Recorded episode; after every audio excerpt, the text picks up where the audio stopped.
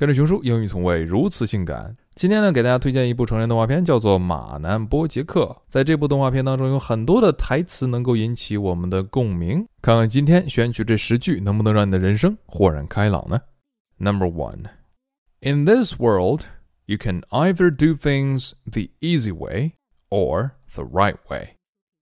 Number two, I don't know how you can expect anyone else to love you when you so clearly hate yourself. Number three. Oh, face it, you're afraid of commitment. I'm not afraid of commitment. It's the following through on that commitment that I take issue with. Number four. You have to tell yourself every day, I can change and I will change. Number five.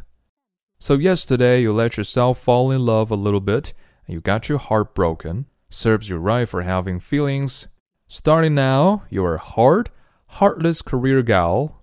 Go to work, be awesome at it, and don't waste time on foolish flights of fancy. Number six. If you're lucky enough to find someone you can halfway tolerate, sink your nails in and don't let go, no matter what. Number seven. We get to decide what our story is. Nobody else gets to tell you what your story is. If you really wanted the simple life, you'd have a simple life. Number 8.